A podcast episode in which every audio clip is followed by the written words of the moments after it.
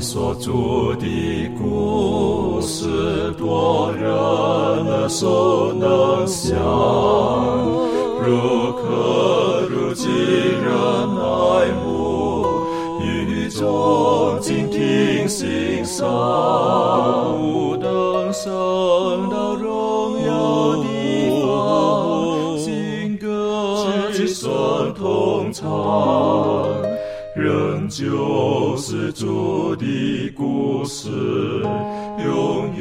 转将不忘。我很难说那故事，永垂不朽传万代，在天仍然的诉说主耶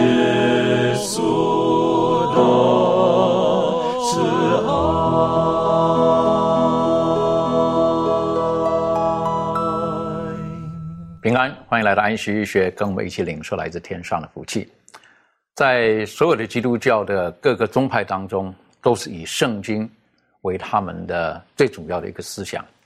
但是在不同的基督教会的组织或者团体教派当中，对于圣经的看重的程度，还有他们从圣经的神学的角度，还有对于圣经在他们当中的权威的分量，不尽然的相同。而圣经本身当中也有掺杂了很多不同的元素在里面，让我们可以明白到圣经对于今天的我们，呃，我们如何把圣经放在一个更正确的位置上。例如说，我们的传统会影响到我们对于圣经的看法，我们的过去的经验也会影响到我们对圣经的看法，还有我们所处的文化、我们所受的教育、理性等等的，亦或是圣经的本身。那今天呢，我们用一些时间从这几方面来探讨圣经本身在这些方面，耶稣或他的门徒或圣经是怎么教导我们的。在进入今天的学习的时候，我们还是恳求真理的圣灵亲自的教导我们。我们一起低头，我们特别请立伦为我们做开始的祷告。慈悲我们在天上的父，满心感谢你，让我们能够聚在一起来研究主你的话语。呃，感谢上帝，嗯、能够因着你的爱，使我们从不同的种族、不同的文化的人，能够呃因着你的爱，使我们能够聚在这里来研究主你的话语。在以下呃研究学科的时间，都求主能够你的灵能够来在当中帮助我们。呃，如果当中有不够明白的地方，也求助赐给我们一颗受教的心，来领受上帝你所要教导给我们的这些呃教导，使我们能够呃能够在当中也能够学习，并且成长，然后帮助在我们的属灵生命上也能够呃有所长进。我们将以下时光交托在主你手中，这样祷告自己不配，乃是奉靠主耶稣的名求。阿门。凡在世界上各个不同的民族当中，都有它的文化，还有它一些的传统。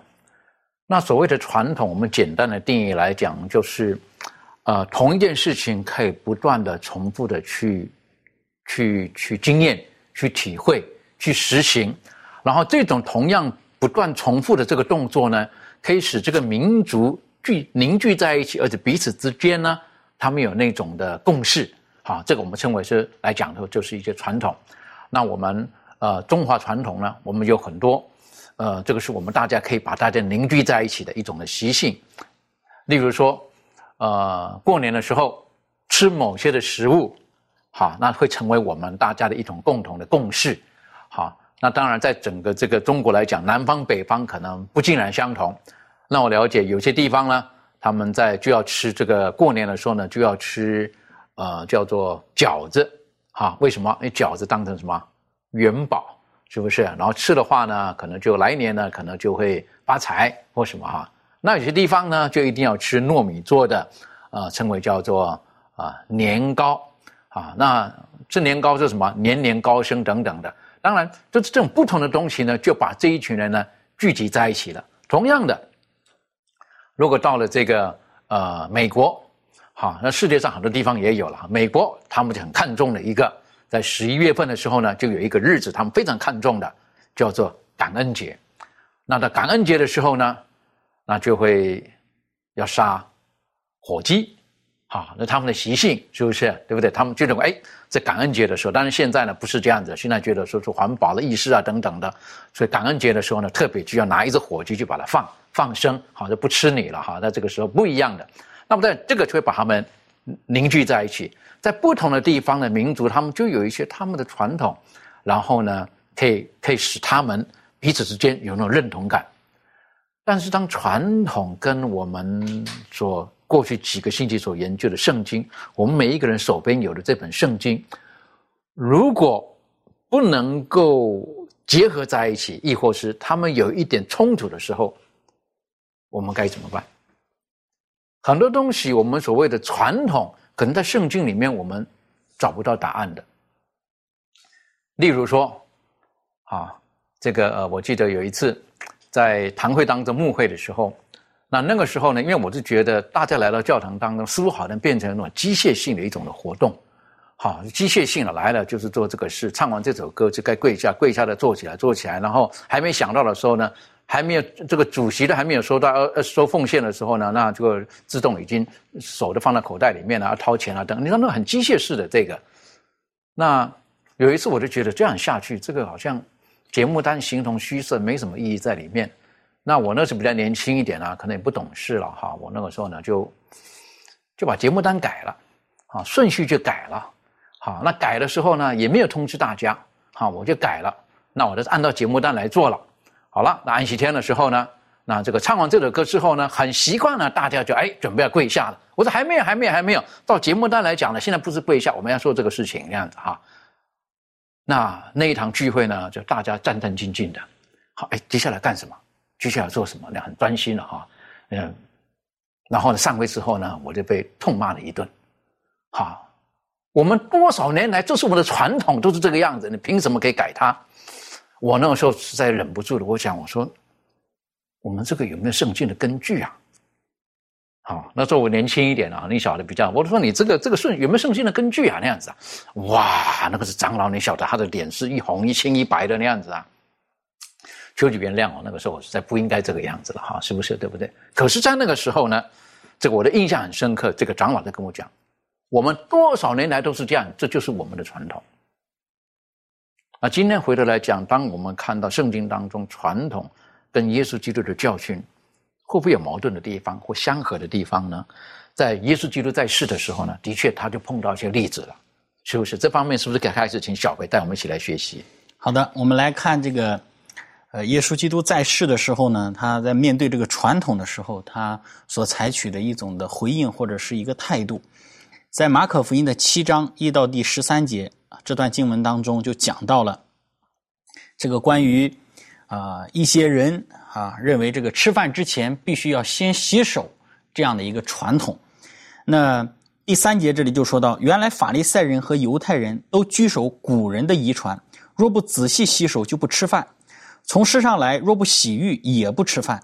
还有好些别的规矩，他们历代居守，就是洗杯、这个罐、铜器等物。那么法利赛人和文士就问他说：“你的门徒为什么不照古人的遗传，用俗手吃饭呢？”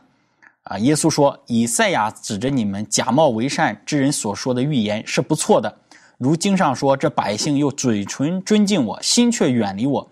他们将人的吩咐当作道理教训人，所以拜我也是枉然。你们是离弃上帝的诫命，居守人的遗传。”又说：“你们诚然是废弃上帝的诫命，要守自己的遗传。”那么我们看到在这里呢，这段经文当中呢，就记载到了关于耶稣回应当时这些所谓的遗传传统的一个态度。当然呢，啊，我们刚才提到说，这个传统它当然有其中的一个好的地方啊，能够让大家找到一起，有一个身份上的认同啊，能够有这个更加的凝结呀，等等，这个是非常好的。但是呢，我们说传统也有另外的一个方面啊，在传统刚开始制定的时候，可能是以一个好的出发点。刚开始制定传统的时候呢，啊，或者说制定这样子的一个规矩，或者是制定这样子的一个共同的认知呢，可能大家都是一个好的一个方面。呃，就像这里所说的这个法利赛人啊，这些人他们之前为什么会有这个洗手才吃饭，然后洗浴从世上回来洗浴之后，然后呃才吃饭呢？才有这样的一个规矩呢？可能当时就给他们从巴比伦被掳归回来之后啊，他们想好好的用心的，然后好好的遵行上帝的律法，不要再让他的民族啊遭受到这样被掳异邦的这样的命运。所以他们就为了让他们能够很好的遵行上帝的律法，所以他们就制定了一些的规条，然后大家一起的来投票来通过。之后呢，我们就照着这样子的一个规矩去执行。比方说，我们安息日应该做什么，安息日不应该做什么，我们在尼西米记当中也能够看得到一些这方面的一些记载。所以刚开始制定的时候，这些传统是让大家是好的，是促进大家的这个融合，甚至可能是促进。人与上帝之间关系的建立的，但是随着这个时间的推移，日积月累的，人就慢慢的想发明更多的一些的东西出来，然后在继续遵行的时候呢，很多人忽略了背后制定这些原则或者制定这样共同认知的原因是什么，背景是什么，人只是表面上的去遵行这样子的，而忽略了他背后啊制定这些啊这个我们所说后来成为传统的这些认知这些规条。的原因是什么了？所以耶稣在这里就责备他们呀，说他什么？说他们什么呢？啊，说这百姓是用嘴唇敬尊敬我，心却远离我，然后把人的吩咐当做道理教训人，渐渐的忽略了啊上帝的诫命，忽略了那些制定这些规条的人他原先的出发点是什么？只是很刻意的死守死板板的去守着那些人所制定的这些规条。所以慢慢的就忘记上帝的律法，慢慢的就忽略了圣经的教导，也慢慢的忘记了耶稣更进一步之后责备的啊，你们把薄荷、茴香等等的献上十分之一，那律法上更教导的那些公义啊、敬虔的事情，你们反倒不行了。所以啊，耶稣呢就进行了这样的一个回应哈，这样的一个责备。当然，这个我们说。耶稣的他的这种这种做的方法，或者是回应的方式，我们看到了啊，就是强调圣经嘛啊，以赛亚怎么说的啊？旧约当中以赛亚说是是怎么说的？那摩西的律法当中是怎么说的？等等的。那我们就看到耶稣他在这里是把圣经的原则拿出来，与人所制定的传统和规条进行了一个对比，然后来去指出他们的一个问题来。那我想这个也是我们今天可以去作为思考的。但刚才就像主持人所提到的，也并不尽然所有的传统都能够从圣经当中找到一些的根据，可能也有一些的传统是你从圣经当中翻遍整本圣经你也找不到的。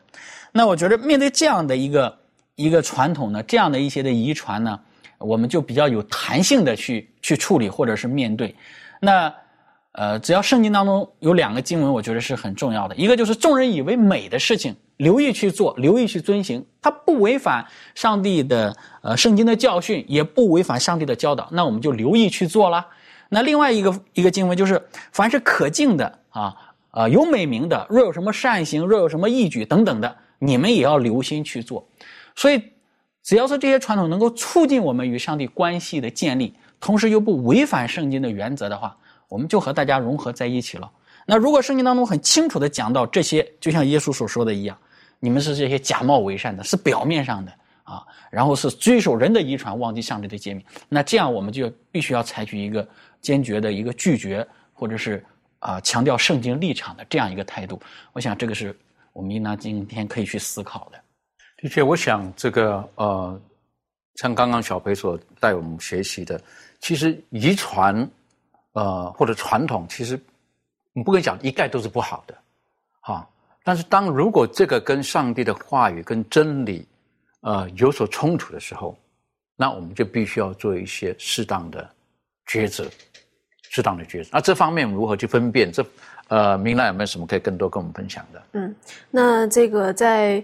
呃，哥林多前书呢，十二章这里面就讲到说，我称赞你们，因你们凡事纪念我，又坚守我所传给你们的。这里面就是保，嗯，保罗他就讲到，他说，嗯，这些人呢，这些教会的人，他们保罗所跟他们讲的信息呢，他们就是纪念，然后呢，并且呢，遵守他们所传给他们的。那在这个帖撒罗尼迦后书的三章。第六节也跟我们说：“弟兄们，我们奉主耶稣基督的名吩咐你们，凡有弟兄不按规矩而行，不遵从我，不遵守从我们所领受的教训，就当远离他。”那在这里面也提到了，就是说奉主耶稣的名去教导的一些呃规定啊，还有一些教训呢。我们他的态度是说，这样的人呢，你就应该。不遵守的，你就应该远离他。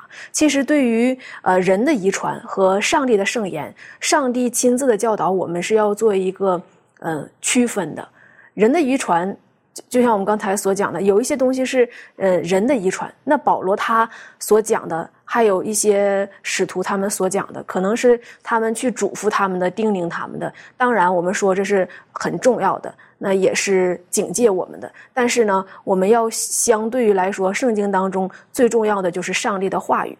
那么今天作为我们基督徒而言呢，圣经它有一个独特的角色，这个作者也告诉我们说，它超乎人类所有的。传统，那这个包括一些优良的传统。那有一些传统可能是好的。那举一个简单的例子，就是说我们华人文化当中有这个祭拜祖先，就是我们可能拜我们的祖宗啊，然后还可能就是为他们烧纸啊等等的。其实尊重这个尊敬我们的长辈，然后呢，呃，怀念呢，或者是。去思想他们曾经留下给我们的那些美好时光，或者是纪念他们，这是一件好的一个美德，也是好的一个事情。能够回想曾经过去啊，我们的祖先、我们的祖父啊、祖母啊，对我们怎么怎么样好，那我们这样是孝敬他们，一种孝道的一种表现。但是如果在这个过程当中呢，我们有一些东西。啊，他们已经过世了，已经离开我们了。但是我们还是那种，嗯，用一些方法，然后呢，好像他们活着一样，好像他们就在我们中间一样，然后用一些方法去崇拜他们，一些，呃，跟他们说话呀。有一些人习惯就是对话之类的，这样的话，可能在背后呢，有一种就是说属于亡灵崇拜呀。可能我们不知不觉当中就有这个可能有这个趋势。所以呢，我们在面对一些。好的一些遗传和一些不好的一些传统的时候，我们要学会分辨哪些是好的，哪些是不好的。那可能，嗯，好的也好，不好的也好，如果真正与圣经当中的教导是发生冲突的时候，我们要学习选择顺从哪一个是顺从圣经的话呢，还是我们尊重遗传啊？怕别人这样看我们，怕别人这样说我们，我们要做一个区分了。的确。呃，如果圣经当中有很明确的指示的，我是觉得我们就要很正确的去解释它啊，因为同样一个圣经的一个信息，有的人不同的解释它，就有不同的这种运用。那我们要很正确的解释它。但如果在圣经当中并没有很明确的指示的这一部分呢，我是觉得真的我们要小心，不要强解经书，不然一不小心就变成是我们是拿人的遗传，好人的这种传统，然后呢就来教导了。那。这个有的时候像刚才这个呃明兰所提到的这种，我们对于祖先的这种的呃怀念啦，或者称为的祭祖啦，哈，那有的就到底祖先的这种的呃他们的牌位到底该不该放啦？好，那曾经就有争执啦，不可以放牌位，那你要是不能放牌位，那能不能放相片？好，这个也是另外一个。他说那牌位跟相片不就一样，都是在怀念他吗？是不是？那那是不是你你？连家人的那个相片都不能放了，你晓得，在这个界定的时候，有的时候就，有的时候我们真的会会不晓得该怎么办，好，有时候不晓得该怎么办。可是最重要一点，我是觉得孝敬父母那是真的啦，那是上帝教导的，要孝敬父母。那更重要的是什么？是当他们还活着的时候，当跟我们能够有互动的时候。那至于说别人要怎么做，我是觉得有的时候。呃，我们不好拿自己的尺，绝对就说别人一定要当如何，特别是圣经当中并没有很明确的教导的时候。我记得有一次我听见了有一个一个姐妹，她就很疑惑的就来问我，哈，她是在这个呃丧礼当中的一些的呃规定啊、规矩啊等等的。那我的回答当时就比较就说这这个没有绝对的哈，就看你们那里怎么样。她说不，她说我们的牧师跟我们讲这个。这就是我们的规定，好，我们只有我们这个样子，我们不要跟别人一样，我们就是要这个样子，我们就要这么做，这么做，这么做，好，等等的。那这个姐妹她就有点、有点、有一点困惑了，啊，她说这个有没有圣经的根据？好，有没有圣经的根据？那当时是什么？就为了一个我们在我们这个呃，可能我们中国人就会一个习一个习惯，有些地方这个带孝，哈，就是人过世了带孝的问题那样子。那实际上在圣经当中，你会看到不同地方有不同的这个说法，好，不同的例子，不同的说法，不同的例子在里面。那我们知道求主赐给我们的智慧，啊，求主赐给我们智慧，我们要很小心，很小心，在圣经当中讲的很清楚的。那我们就像保罗讲的。上帝吩咐我要吩咐你们的，可是保罗所写的某些东西呢，是是他自己说的，是不是？是他自己说的。那有时候我们就要看哦，这是保罗他当时在的情况，他说这个话。那今天那个话是不是一定绝对可以用到现在是百分之百呢？有的时候我们就话不能说的太满，某一些部分。那我想请问一下这个呃庭轩哈，呃你你思想当中有没有某一些东西就是？呃，就是传统，可是跟我们的信仰、跟圣经的真理是吻合的。可是有一些很明显是不吻合的，或者这方面你有没有什么可以例子啊？可以可以跟我们分享的？嗯，好，嗯，那在分享例子之前，我突然想到，就是呃，就是其实这些传统的东西。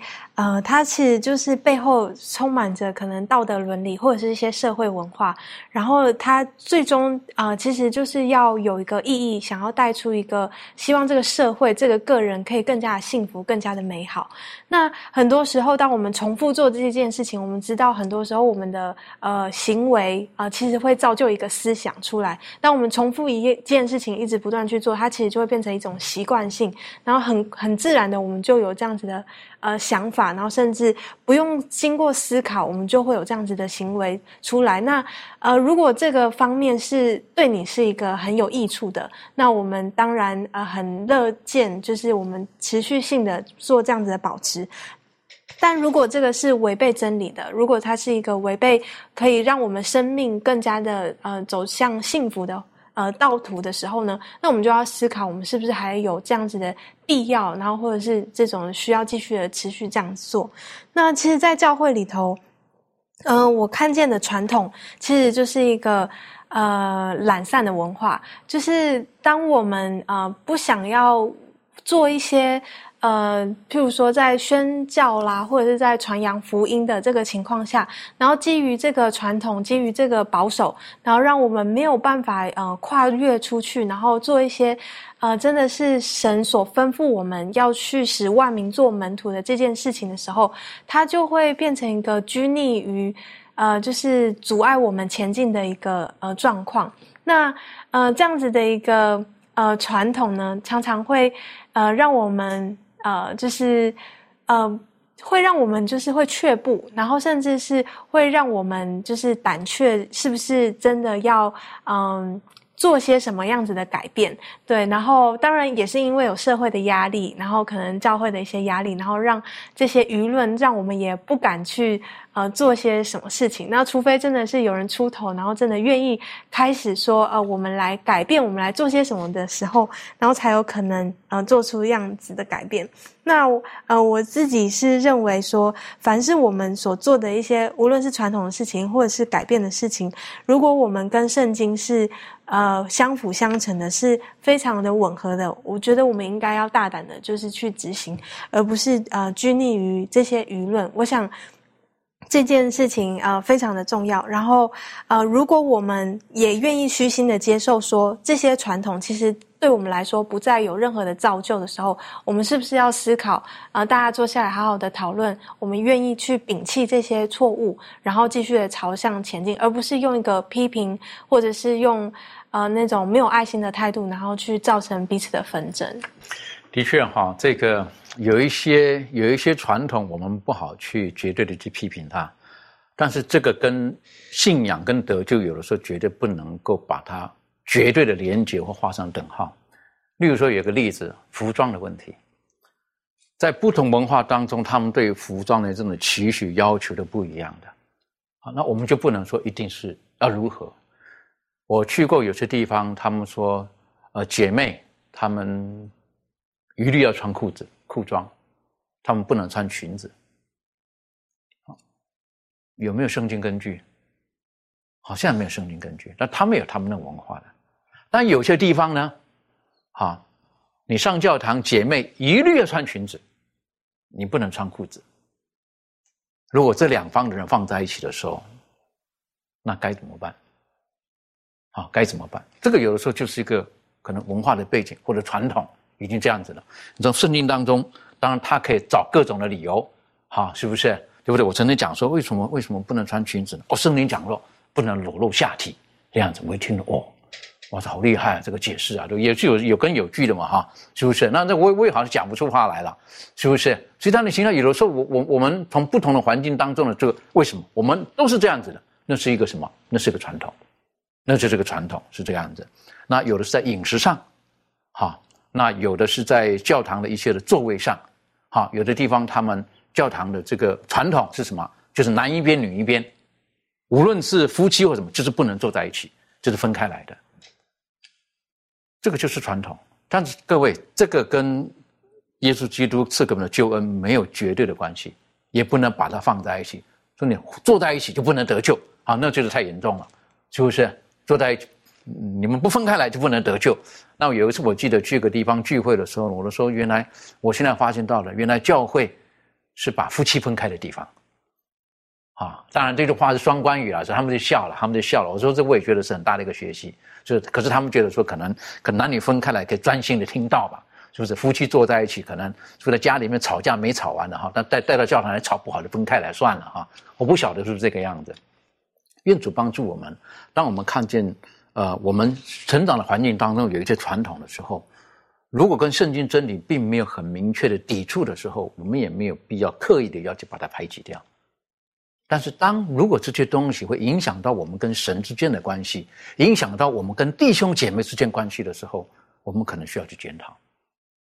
当然，我想除了传统之外，还有一个个人属灵生命的那种的经验。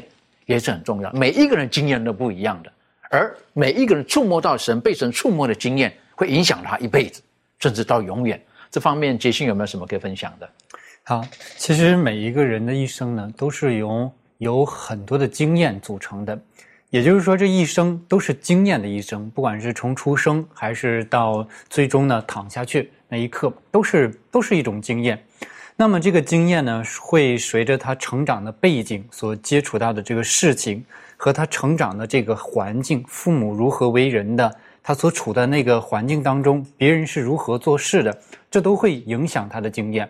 就比如说一个生长在这个啊基督教的国家的一个人，他们对神的观念是怎样的？或者是一个无神论国家的人，他们对神的观念是怎样的？那么这个。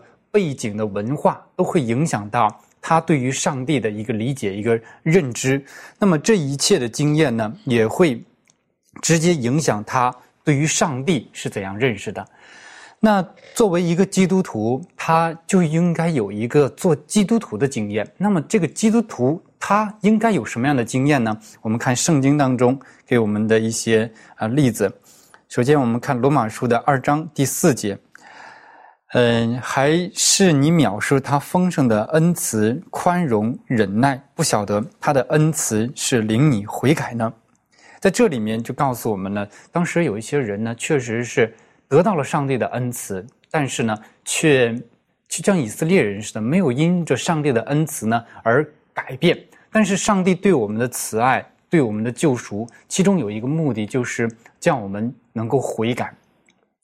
那我们再看一节经文，在提多书的三章四节到五节。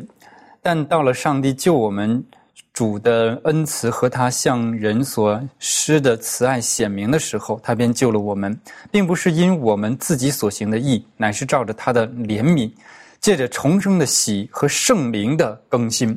在这里面也说到了重生啊和这个啊圣灵的更新。那么，对为对于一个人呢，当他悔改的时候呢，他就是一个重生了。那么重生了呢，他就这个生命就被更新了。原先的那个老我啊死掉了，现在呢有一个新的内心呢有了一个新的转变，有了新的动机、新的愿望啊。原先呢自私，现在呢变成仁爱了啊。原先是忧愁的啊，现在呢变成这个喜乐了。那么这就是一个基督徒。经验上的呃一种经历。那么这个经验呢，它是完完全全可以感受到的，也就是说，这个信仰是活的信仰，是可以感受到的信仰，是可以经历的信仰，不是理论、规条、知识，不是这样的。它是呢，呃，当我们有了对于上帝的认识和他对我们的教导，当我们去实践的时候呢，通过实践，我们就获得了一个基督徒的经验。当然了，我们这个经验呢也是非常有限的，而我们这个经验呢也是需要被圣经所印证的。如果说我们对上帝的认识的啊以经验为主的话，那么我们的信仰就是会出现问题。但我们的信仰不是建立在经验上，而是建立在圣经上。就比如说呀，这个在早期的时候啊，这个法利赛人他们认为这个捐钱哈啊钱。放到奉献箱里，哗啦啦，听到清脆的声音啊，就听到了上帝悦纳的声音，这就给人错误的一种认识，错误的经验。再比如说呢，啊，现在呢，有一些人就觉得，哎，这个人病了，怎么会得病了呢？犯罪了。这个人遭患难了，怎么会遭患难了呢？天使不四维安营保护那些行动正直的人，肯定他行为不正直哈，所以遭遇了一些患难。哎，有人就说。这个人有权有势，升官发财，一路这么顺利，多蒙上帝赐福啊！就通过这些经验啊，这些认知来，来这个对于对于信仰了有一不同的认识。那么这一切的经验符不符合圣经呢？圣经里就没有病的人，没有遭患难的人吗？其实圣经里也很也有很多呀，他们信仰也很好，但是病死了；信仰也很好，但是被杀死了，也有这样的人。所以我们的经验呢？不应该作为我们信仰的建立的基础，应该呢用圣经来验证我们的经验。同样，其实上帝呢，他会让我们每一个人呢，他都希望我们有美好的经验。他创造这个美丽的世界，希望我们去经历他的他的这个创造啊，听到那些嗯美丽美妙的音乐，感受上帝创造的这个奇妙。但这一切呢？上帝渴望我们经验，但是呢，不能够以经验作为我们信仰的一个一个根基。的确啊，我们如果说我们的信仰只是建立在我们的经验上面的时候，那当比较不好的经验来到的时候，是不是信仰就假的呢？所以说，经验的确对我们而言，有的时候会有一些的局限性。但如果我们太依靠自己的经验，自己这种很很有限的经验的时候，实际上我们跟神的关系的建立的根基，可能也不一定是很稳固的。这方面，利润有没有什么可以再补充分享的？好，那其实，在圣经哥林多后书十一章一到三节，其实他就有发出这样警告。那在这个内容当中，他就告诉我们说，他给我们教训就是说，凡是。呃，依从人的经验眼光看事情的，可能会酿成严重的错误。我们知道说，呃，像刚刚解心迪心有有大概提到，就是说，我们的呃信仰不单不能单单只是我们的抽象这个知识，而是要有实际的这个经验。但是如果说我们将我们这个经验用自己的方式强加去解释的话呢，那么可能就会跟上帝的旨意不一致。我们可以看到，在伊甸园那个呃夏娃呢，他自以为他有这个智慧，还有能力。他有这个经验，然后他可以去分辨是非，他知道怎么做。然后呢，他因为他所明白的这些知识啊，然后还有他过度这个自信，导致呢，他就。呃，导致这个罪恶就临到这个世上，然后呢，撒旦就是用这样子的这个计谋呢，来呃引人误入歧途。那当我们在特别观看我们这些经验的时候呢，我们就要特别注意到说，有的时候这些经验也有可能会呃带来错误的这个指引。特别当我们把自己的经验呃看重于对圣经的指引的时候，那呃而且有的时候呢，我们的经验会塑造我们对上帝的这个看法。那如果说哪一天，呃，上帝并没有呃成就我们所祈求这些事情，那你是不是就会认为说，呃，透过这个经验就发现，诶，上帝好像并不是信实的主，然后他不听我们的祈祷。所以呢，其实呃，透过这样子的这个。呃，内文呢，我们就可以知道说，我们要学习上帝的这个圣言，而不是说我们靠自己的这个经验呐，跟这个意愿。然后呢，而且呢，我们时常要保持警惕，来确保说我们的经验跟上帝的这个话语是和谐一致的。而且呢，呃，我们的这些经验呢，是跟圣圣经当中的这个呃教导呢是不相抵触的。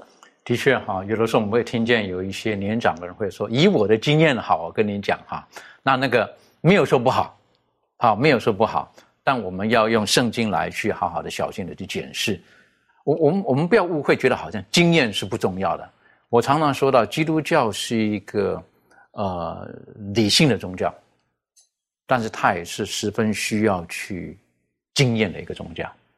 啊，耶稣基督他透过先知告诉我们，你们要尝尝主恩的滋味，就是这个也是要去经验的。这方面，小朋友有什么补充分享的？好的，我们说这个讲到基督教，它是一个经历啊、经验的宗教，确实像刚刚所提到的诗篇的这一节经文一样啊，要尝一尝，其实就是让你去经历了、去经验。记得也有一本书叫《经历主耶稣》啊，专门来谈阐谈阐述圣经当中的各个。圣经当中的这些人物，他们是如何的去经历耶稣基督恩典的？那其实我们说，呃，刚才也都有提到啊，我们个人的经验很重要啊，或者说我们经历耶稣基督的这个经验，也是我们呃应当去常常去体会的。但是更重要的事情呢，是要把我们这些经验呢，去与圣经的这个教导啊，或者是别人的教导的这些经验啊，与圣经教导能够去予以吻合。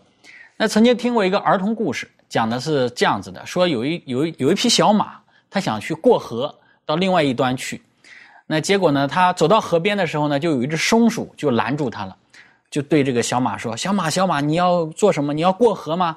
然后呢，小马说：“是啊，我要过河。”那松鼠就说：“你不要过河啊，这个河水很深呐，会把你淹到的呀，怎样怎样。”那这个时候小马就犹豫了，在他犹豫的过程当中，这个时候水牛走过来。呃，对小马说：“小马，小马，你是不是要过河啊？”他说：“是，我要过河。”那这个水牛就告诉他说：“你过吧，这个河水其实一点都不深，还不能够到你的这个脚脚踝这个地方，你就过去了。”那后来这个小马就忧郁了，到底是听这个松鼠的呢，还是听这个水牛的呢？啊，他们两个人都用他们个人的经验在告诉他这个水是深是浅，结果他很忧郁。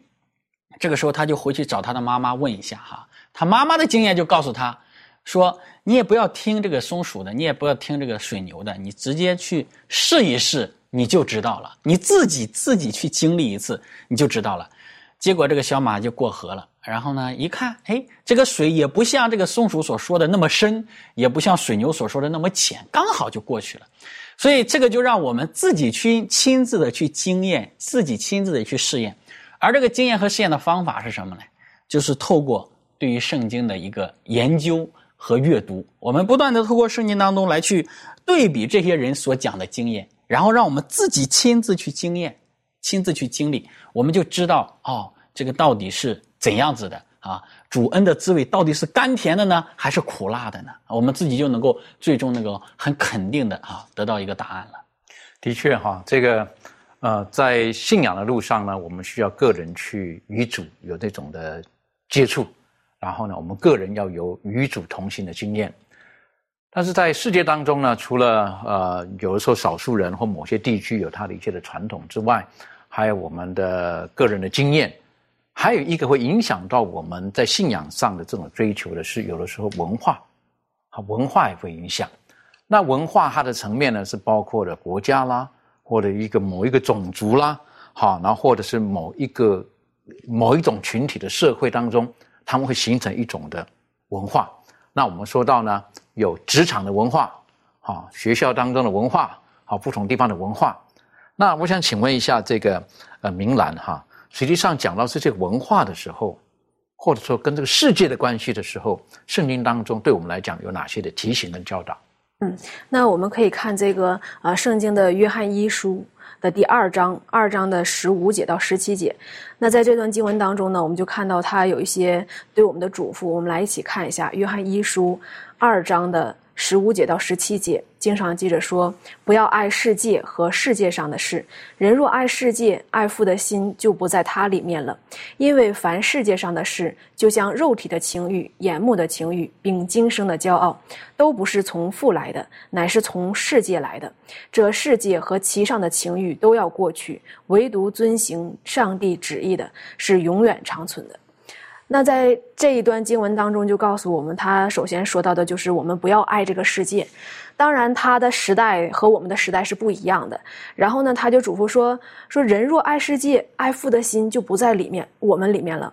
然后呢，他说，为什么告诉我们不要爱这个世界呢？他说这个世界上有一些肉体的情欲、眼目的情欲，还有今生的骄傲。他说这些。都不是从上帝那里来的，所以当我们去爱这个世界上的时候，这个世界上大部分充斥的就是这些世界上啊，你眼目的情欲啊，你喜欢看的啊，我喜欢看漂亮的，我喜欢看这样这样的，然后呢，还有肉体的情，呃，肉体的情欲，还有今生的骄傲，我喜欢别人夸奖我、赞美我，我喜欢高高的地位，这些都不是属上帝的。那。他说：“属上帝的是什么呢？就是遵行上帝旨意的，这些是永远长存的。要让我们去遵守上帝的旨意，上帝的旨意是不改变的。这个世界它是会要过去的。那我们也可以看到说，呃，并不是说我们与世隔绝了，好像我们不关心我们的家人，不关心我们的朋友，然后呢，也不注重周围所发生的事情，我们什么都不管。”不是这样的，不是让我们做一个与世隔绝的人，也不是让我们一天什么事情都不理，而是让我们去，呃，我们可以看到耶稣也好，还有这个施洗约翰也好，他们是关心世事的，呃，世上发展什么事情啊，有什么动态呀，他们都是了解的。然后呢，呃，只是告诉我们。有的时候，这个世界上的一些文化，我们可能不同的时代有不同的文化，在这个不同文化的背景当中呢，有许多的价值观是不一样的。所以，你跟着这个时代的价值观，你一去走的时候，可能你的价值观和圣经当中这个基督徒的价值观可能就会改变。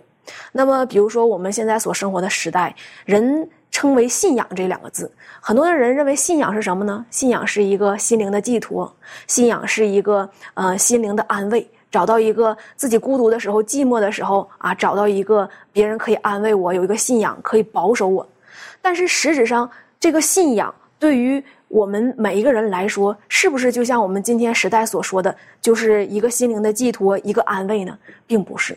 我们从圣经当中可以看到，信仰它是关乎人生命的，甚至关乎我们每一个人的生命。所以，我们是不是要根据这个社会、这个时代的价值观，根据这个社会、这个文化它的那种影响？而改变我们对于圣经、对于上帝话语的理解呢？我们不应该这样，应该我们要去仔细思考。那么，怀伦他有一段话，他是这样说的：“他说，凡跟从基督的人，要在主要在主义、原则和喜爱的事上与世俗有别，可是他们却不应离群所居，与世隔绝。救主经常与世人交往。”并不鼓励他们去行与上帝旨意不相符合的事，乃为提拔他们，使他们成为高尚的这个人。所以，我们看到怀伦告诉我们说，不是我们啊。单独居住，然后呢，不和别人接触，不和别人来往，而是要让我们我们的思想、我们的心意和上帝相合，然后使我们的品格、我们的思维变得更加高尚。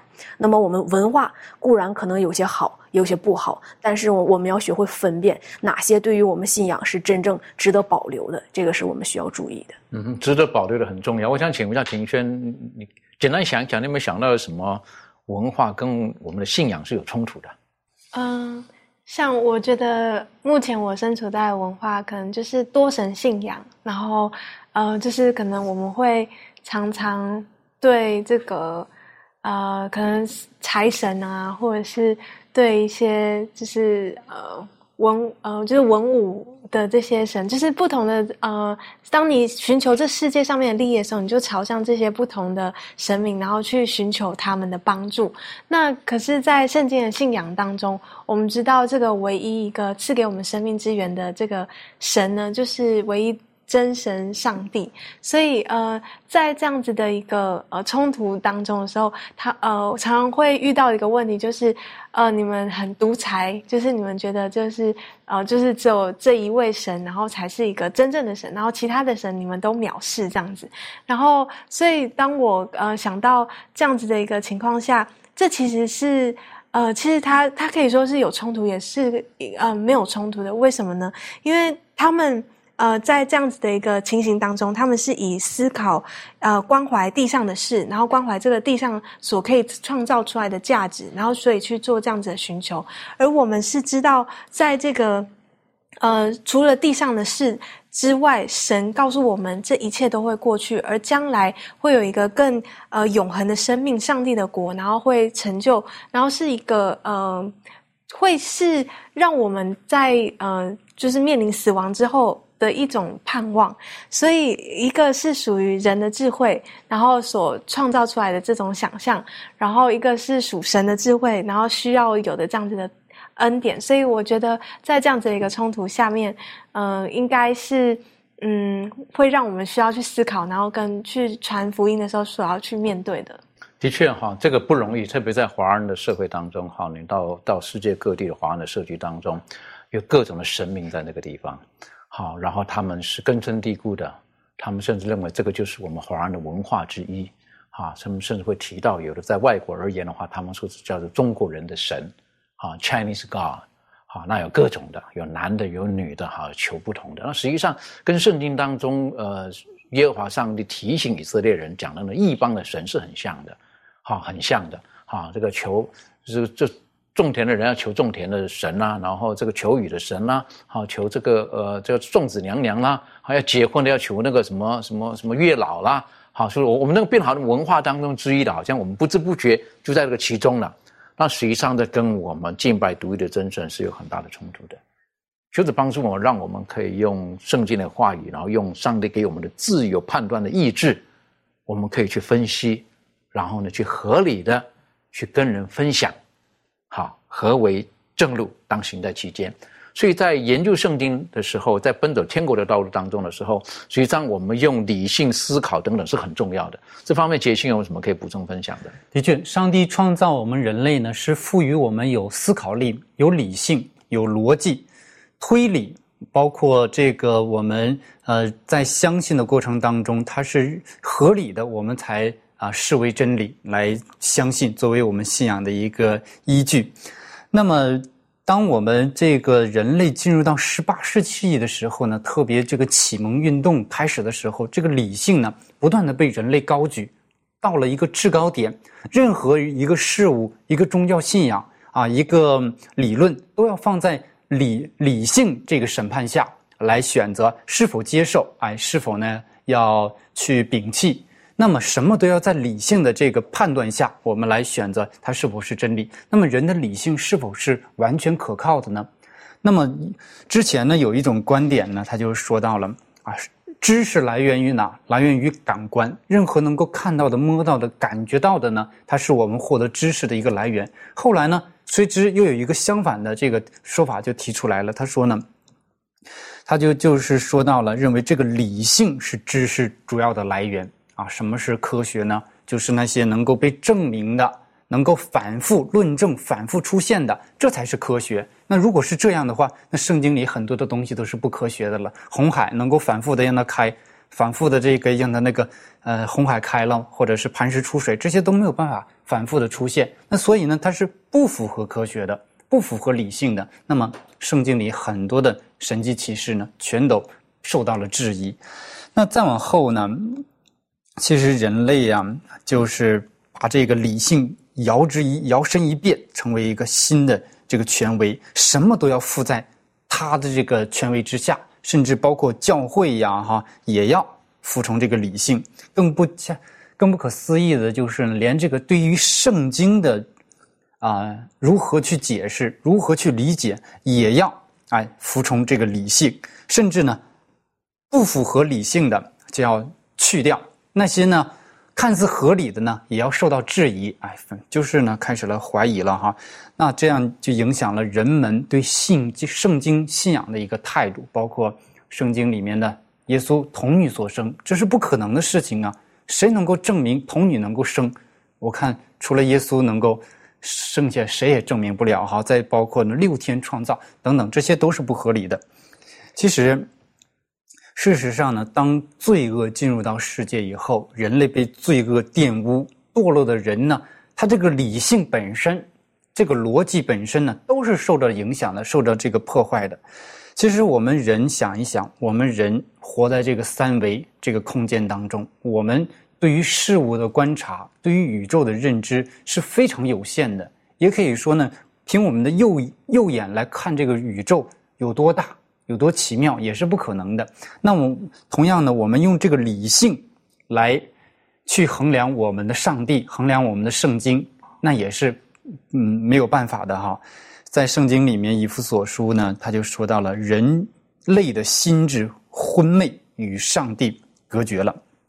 也就是说，人的这个心智，人的这个理性呢，它就是与上帝隔绝的。就像洪水之前的人哈，凭着理性来说，水是不可能下的，上帝呢也不可能毁灭这个世界啊。诺亚的说法是也是不合理的。今天呢，我们凭着理性来讲呢，其实我们的信仰呢也是受到了极大的挑战和质疑的。所以圣经里面有一节经文呢，它就说到了，其实敬畏耶和华是智慧的开端。那么。如何能获得真正的智慧呢？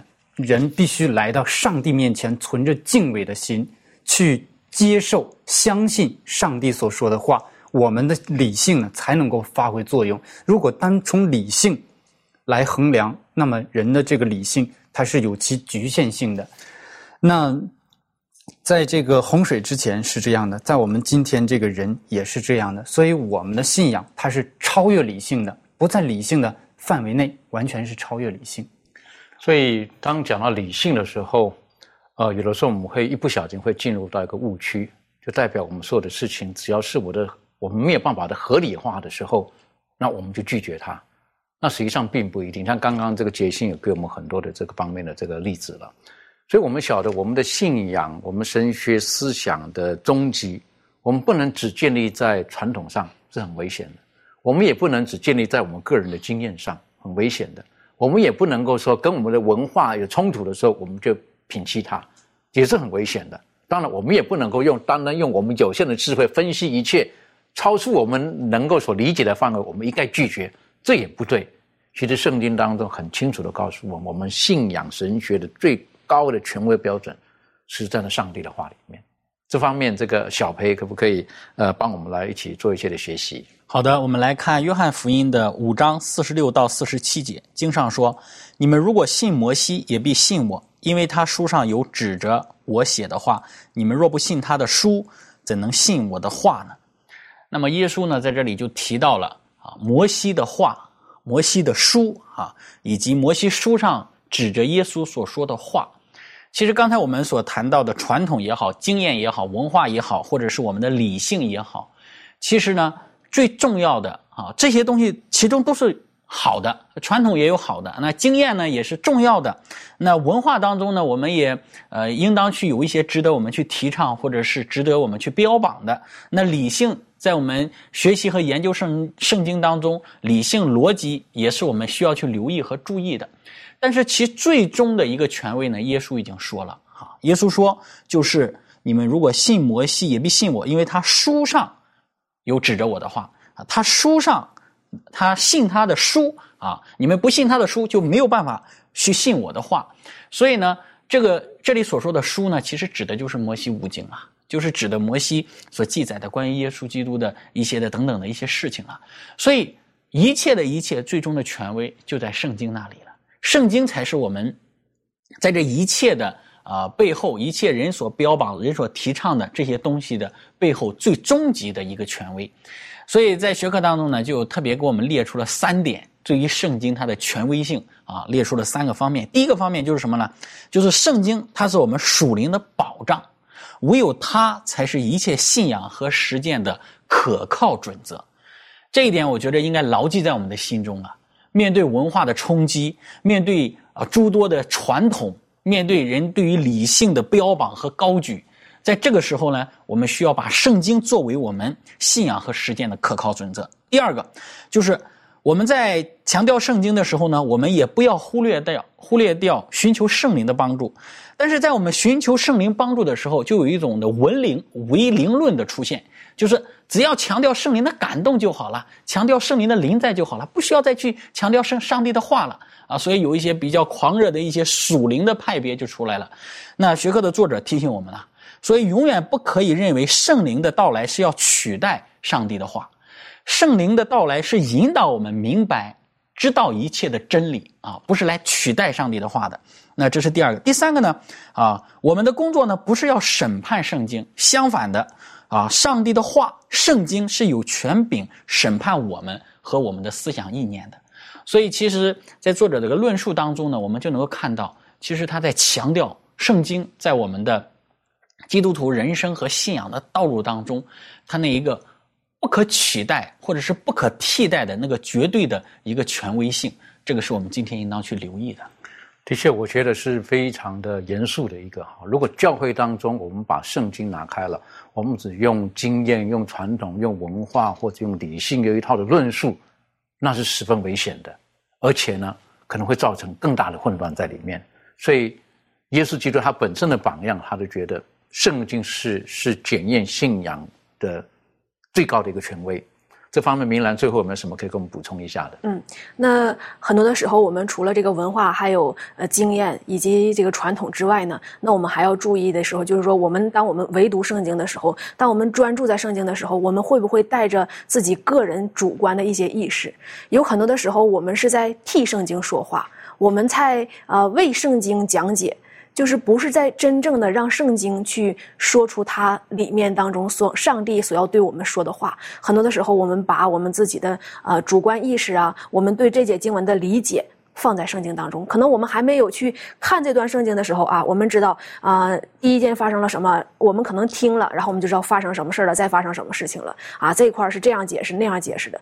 但是圣经当中也提醒我们说，有很多的时候我们不明白的时候，我们又强解，然后呢，我们又会放入人的一些思想和观念，这样去理解圣经是不对的。我们也要特别的小心，就是。把自己的主观意识去带到圣经当中，再去与别人分享，再去看圣经的时候，我们容易走到一个错误的解经的一个方法。的确，所以今天的学习当中，我个人有一个小小的结论，就是，呃，有传统、有文化，呃，有经验，然后有我们的后天的一切的学识的一切的堆叠，或者理性、理智，然后有圣经，其实他们之间不应当有太多的矛盾。如果都与圣经是相合的话，所以这个排序来讲，圣经是最优先的。当与圣经不违背的时候，其实传统文化等等是可以保留下来的。但是圣经一定是最高的那个指导原则。所以在以赛亚书也是今天的纯净节，是以赛亚书的第八章二十节经上的记者说：“人当以训诲和法度为标准，他们所说的若不与此相符，必不得见晨光。”求主帮助我们。让我们在奔走天国的道路，在每一个所属的地方教会，在我们所属的基督徒的团体当中，我们都学会高举神的话，然后在神的话语当中彼此的相合，彼此的互相的造就。我们去低头，我们做祷告。谢谢主帮助我们，也谢谢主你赐下的圣经给我们，让我们今天用短短的时间，我们可以学习到。让我们知道你的话语才是我们人生以及在奔走天国道路上唯一最高的指导原则。当然，我们有我们的文化、我们的背景、我们的经验等等的，主要帮助我们，让我们学习把我们的这一切都跟你的话语来做个相对照。如果说没有冲突的地方，让我们在相同文化的或者传统背景当中，我们可以跟与我们雷同的人，把天国的福音传给他们。但是。当与神的话有冲突的时候，赐给我们智慧，给我们勇气，给我们信心，走在一条正确的道路上面，帮助我们，让我们珍惜个人的经验，在你的话语当中的追求，而不是只有去询问别人的说法。主啊，就在这个时候，愿真理的圣灵特别与我们同在，亲自的教导我们。谢谢主，你爱我们，祷告着奉靠耶稣基督的名求，阿门。